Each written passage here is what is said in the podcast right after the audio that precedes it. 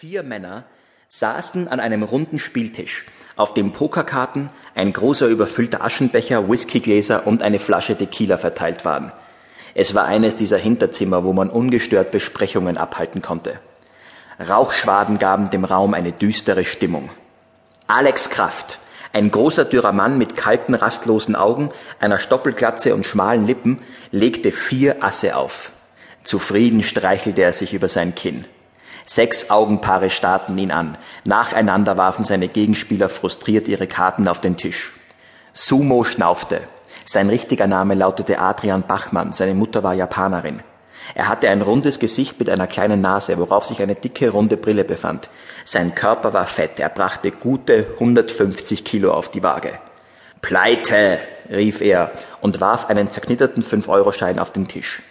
Michael Grabner holte einen Zehner aus seiner Geldtasche und achtete dabei darauf, dass jeder sehen konnte, dass er noch einige davon besaß. Er war etwas kleiner als Kraft, hatte gepflegte blonde Haare und war Sonnenstudio gebräunt.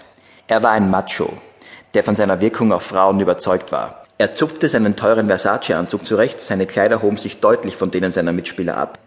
Der vierte im Bunde war Dragan Stankovic. Im Gegensatz zu den anderen war er erst Anfang 20. Ab und zu fuhr er bei Rallyes hinterher. Sein Wunsch war es, einmal ein Siegerauto zu lenken. Er trug ein T-Shirt mit der Aufschrift Seien wir realistisch, eine leichte Stoffhose und um den Hals eine dicke goldene Kette. Mir ist schon letzte Runde das Geld ausgegangen, sagte er und sah Kraft unsicher an. Ich dachte wirklich, ich gewinne. Er deutete auf seine vier Damen. Kraft kletterte den 5-Euro-Schein und steckte ihn zusammen mit dem Zehner in seine Börse. Nachdenklich lehnte er sich zurück, nahm sich eine Zigarette und inhalierte tief. Was ist denn mit dir los, Alex? wollte Grabner wissen. Dragan kann dich nicht bezahlen und du zuckst nicht mal mit der Wimper? Ein kleines Lächeln fand sich auf Krafts schmalen Lippen ein. Nacheinander sah er seine drei Freunde an und sagte schließlich, was würdet ihr zu einem Coup sagen, wo jeder von euch 300.000 Euro abkassieren würde?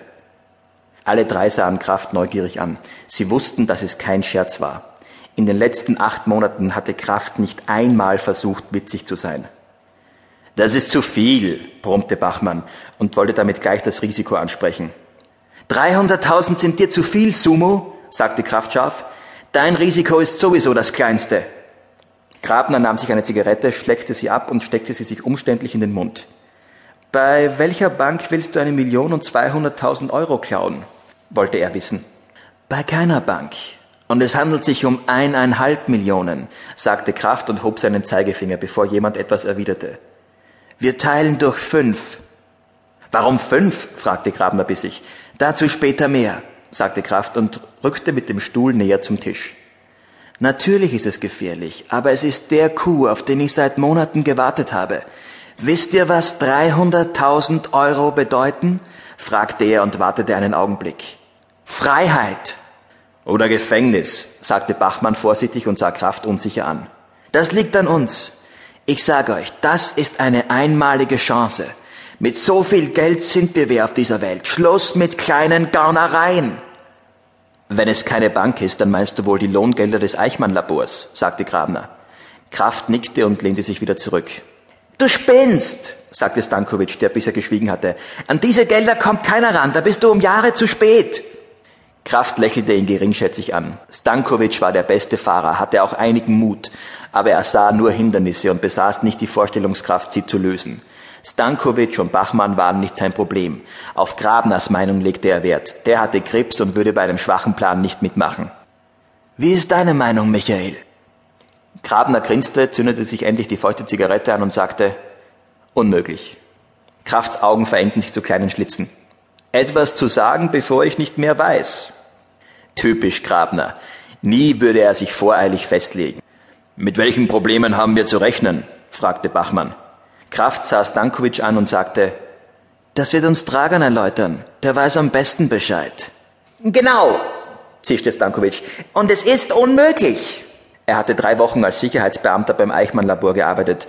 Mit der übertriebenen Autorität konnte er nicht umgehen und er schmiss den Job schnell wieder hin. Der Coup war einfach nicht machbar. Kraft war ein guter Anführer, aber hier war einfach nichts zu machen. Was ist unmöglich? fragte Kraft spöttisch. Alles, alles. Das Eichmann-Labor hat ein eigenes Sicherheitssystem. Wenn der Geldtransporter einmal das Gelände erreicht hat, ist nichts mehr zu machen. Also müssten wir den